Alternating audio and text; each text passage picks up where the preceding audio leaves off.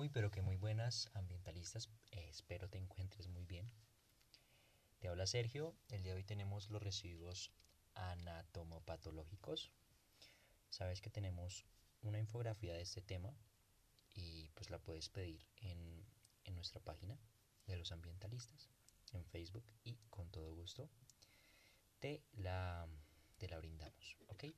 Empezamos por la definición que sacada de una resolución de Colombia, la 1164 del 2002, que establece que los residuos anatomopatológicos son los provenientes de restos humanos, muestras para análisis incluyendo biopsias, tejidos orgánicos y amputados, partes y fluidos corporales que se remueven durante necropsias, cirugías u otros procedimientos, tales como placentas, restos de exhumaciones, entre otros.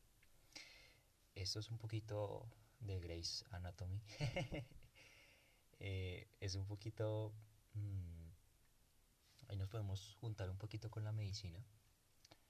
Y si te das cuenta, cuando pues los médicos están en su labor de dedicarse al cuerpo humano en las cirugías, se generan unos restos y esos restos deben ser dispuestos de forma adecuada, porque si no son dispuestos de forma adecuada al momento de descomponerse, afectan la salud humana, nos afectan y afectan el medio ambiente.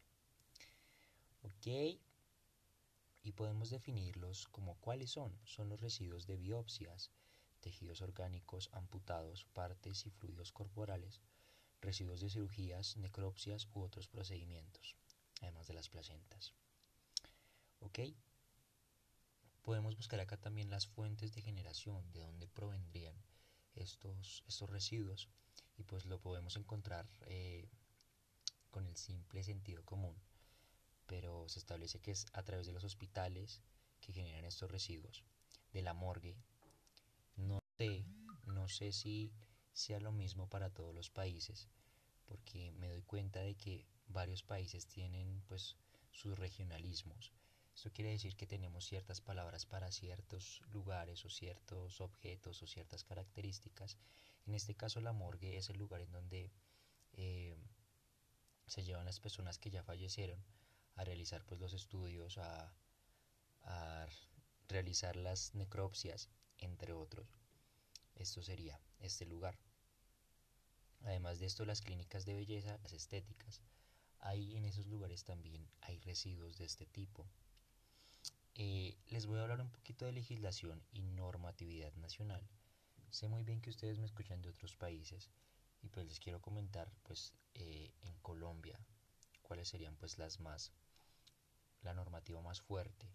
Si ustedes quieren que les hable de normativas de su país, con todo gusto lo haré. Pero pues eh, hacemos el que tenemos eh, a la mano, que pues sería el país donde se hace el podcast, que es Colombia. Tenemos la resolución 1165 del 2002, tenemos el decreto 2676 del 2000, la ley 9 de 1979 y el decreto 351 del 2014. Eh, algo, o sea, lo más importante de este podcast es esto que voy a decir a continuación, ¿sí? Lo que Vamos a enfocarnos acá es el tratamiento y la disposición final. Este tratamiento y disposición final es a través de la termodestrucción que está controlada hacia un proceso de incineración. Y esto todo a través de un relleno de seguridad que es dispuesto finalmente en las celdas de seguridad. ¿Sí? En mi país, lastimosamente, la disposición de los residuos no se hace de la mejor forma. ¿Esto qué quiere decir? Que para los residuos de los sanitarios, para los residuos de em, la cocina, los residuos de papelería en general del hogar, se dispone una bolsa de un solo color y, por decirlo así, se dispone como caiga la basura. Eh, sería muy bueno que ustedes me contaran cómo es la disposición en sus países de primera mano, que me escribieran en, el, en la página de Facebook para saber. ¿Y esto qué quiere decir? Que muchas veces eh, los residuos pueden ir mezclados. Y estas estéticas que les comenté pueden combinar estos residuos y pueden afectar la salud humana y pueden afectar el medio ambiente. Los hospitales sí por norma deben tener una buena disposición de los residuos, además de la morgue, pero puede que en algunas ocasiones se mezcle por la mala disposición que hay en el país y afecte enormemente la salud humana y el medio ambiente al momento de ser llevados a los rellenos sanitarios. ¿Ok? Si ven la importancia de disponer de forma adecuada y caracterizar por colores y por características los residuos, este residuo en especial para Colombia será dispuesto en, en bolsas plásticas o en dispositivos de color rojo. Y por lo general tienen el signo como de alarma, como de cuidado, como o no de alarma, sino ni de cuidado, el símbolo de riesgo biológico, que pues básicamente es como tres aritos que representan el riesgo biológico y está representado por el color rojo. Ok, mi querido ambientalista, eh, qué chévere este podcast, me gustó mucho hacerlo. Podemos hacer un resumen así facilito.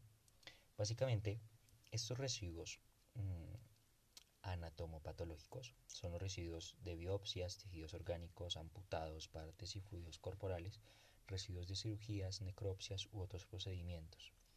Estos provienen de hospitales, de la morgue, de clínicas de belleza y de estética, y la forma correcta de disponer estos residuos es a través de eh, las canetas y las bolsas a través de la termodestrucción controlada, un proceso de incineración y un relleno de seguridad en celdas de seguridad. Ok, microambientalista, esperando te haya gustado el podcast.